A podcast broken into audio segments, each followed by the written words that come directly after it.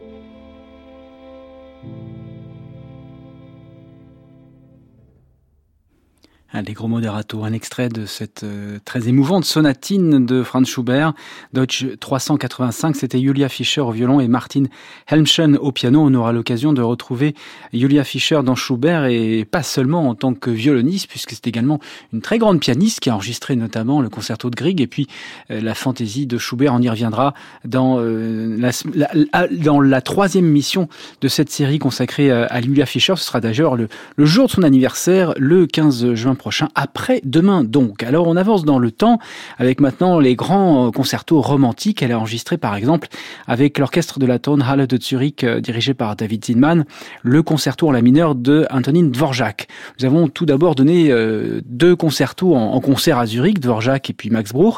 Ce concert a été enregistré puis a été suivi par trois sessions d'enregistrement. Le concerto de Max Bruch a été enregistré en deux heures et il a fallu environ quatre heures pour celui de Dvorak. Je dois dire que je ne recherche pas la perfection et que je considère un disque plutôt comme un, concert sur disque. Habituellement, j'enregistre un concerto deux ou trois fois, parfois une prise de plus peut être utile pour des détails, mais je me limite à cela. Pour moi, un enregistrement doit être simple afin de préserver le naturel et l'interprétation dont acte.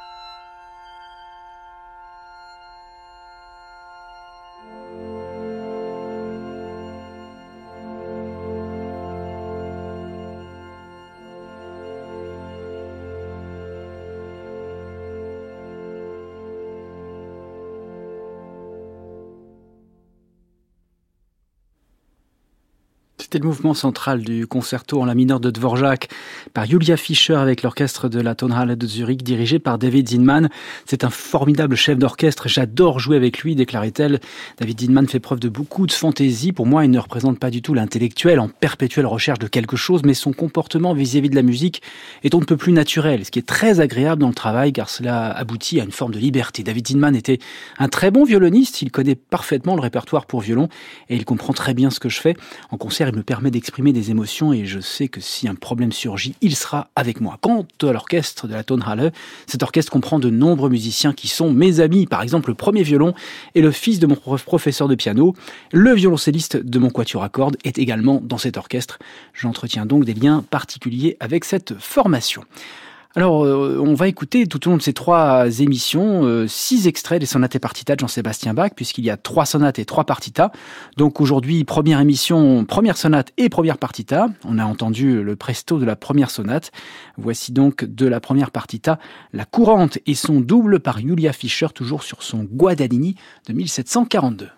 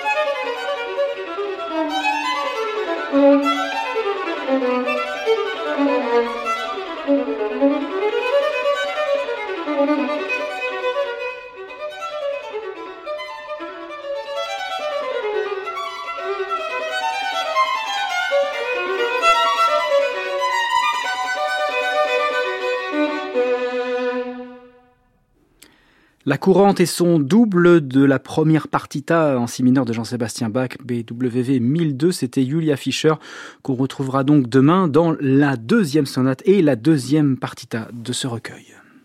Arabesque, François-Xavier Chemchak, France Musique. Voici maintenant un album de Julia Fischer qui s'intitule Poème, avec quatre grandes partitions pour violon et orchestre sous forme de poèmes symphoniques. Il y a la longue fantaisie de Joseph Souk, le poème d'Ernest Chausson, l'envol de l'alouette, autrement dit The Lark Ascending de Ray Vaughan Williams, et puis ce poème automnal d'Ottorino Respighi, partition de 1925, je vous propose d'écouter maintenant, c'est une partition que Julia Fischer devait enregistrer tout d'abord avec le chef d'orchestre euh, Giuseppe Sinopoli, mais sa mort prématurée a empêché le projet de se faire. Finalement, en 2010, elle l'a enregistré à Monte Carlo avec l'orchestre philharmonique de Monte Carlo, dirigé par Yakov Kreizberg. On dirait une bande originale de film, dit-elle. On y entend E.T. et Harry Potter. Pourtant, l'effectif est relativement réduit, en tout cas pour une œuvre de Respighi.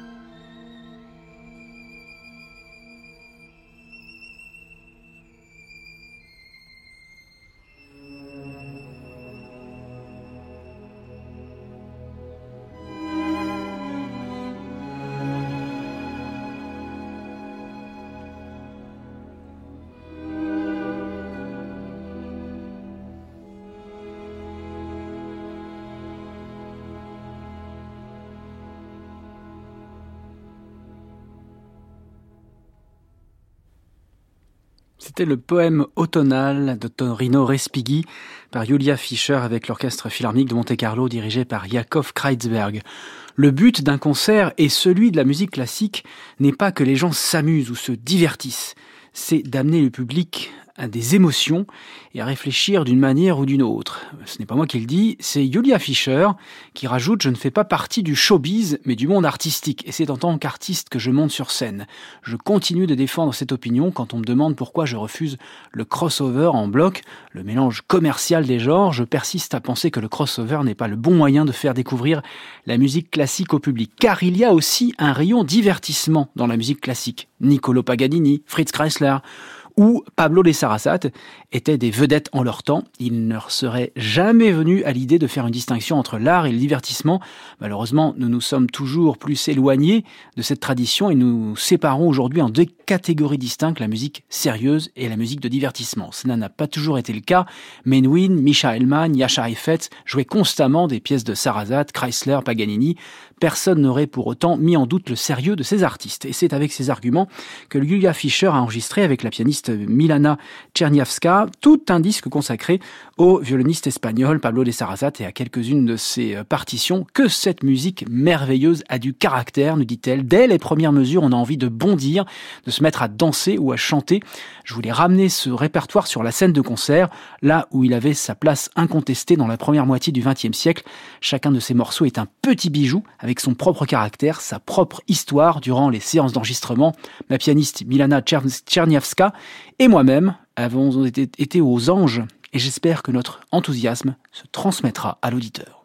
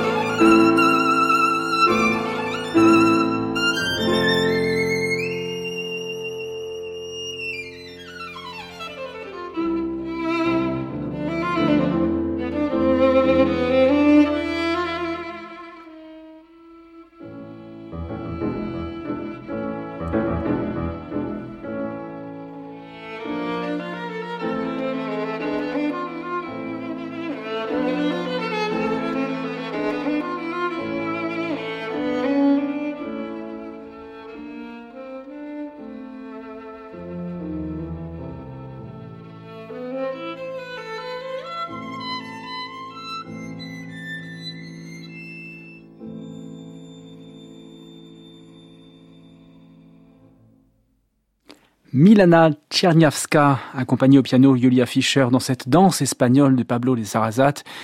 La seule distinction utile à mes yeux est celle entre bonne et mauvaise musique. La bonne musique nous touche, nous pousse à réfléchir, voire à philosopher, elle nous remplit de joie, nous donne envie de danser, de chanter, partir des immenses chefs-d'œuvre de Bach, Beethoven ou Mozart pour introduire la musique classique à un public de néophytes n'est peut-être pas la seule façon de procéder. Les pièces de ce disque sont toutes très courtes et on n'a pas besoin de diplôme de musicologie ni même de connaissances préalables ou d'explications particulières pour se sentir tout de suite proche de cette musique. Ce sont de merveilleuses miniatures. La plupart prennent une danse espagnole comme modèle et chacune exprime un climat particulier en toute simplicité. Julia Fischer, on va l'entendre maintenant dans son tout premier disque, disque concertant qu'elle avait réalisé avec euh, l'Orchestre national de Russie dirigé par Yakov Skreisberg autour de trois grands concertos du XXe siècle, notamment le premier concerto de Prokofiev. Ce concerto, nous dit-elle, porte tous les principaux traits de caractère du compositeur, son côté russe, son sarcasme, son ironie et aussi son lyrisme. Dans cette œuvre, c'est surtout son lyrisme qui m'a fasciné, tout comme son mode symphonique d'écriture, le violon est véritablement intégré dans le son orchestral.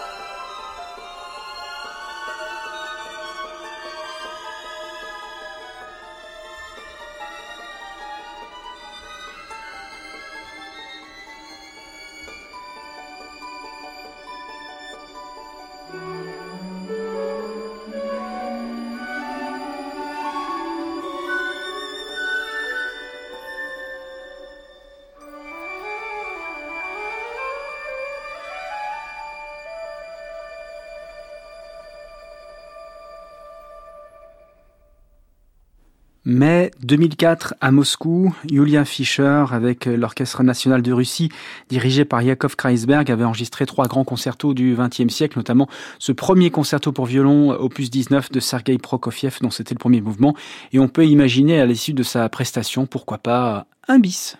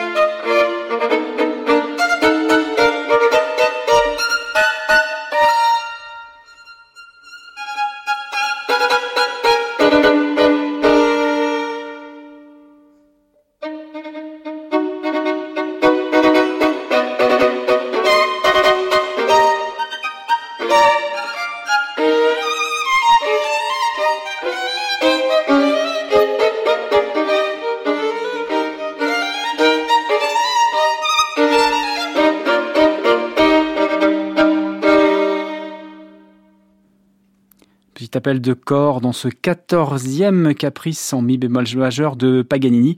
C'était donc Julia Fischer. À réécouter sur francemusique.fr.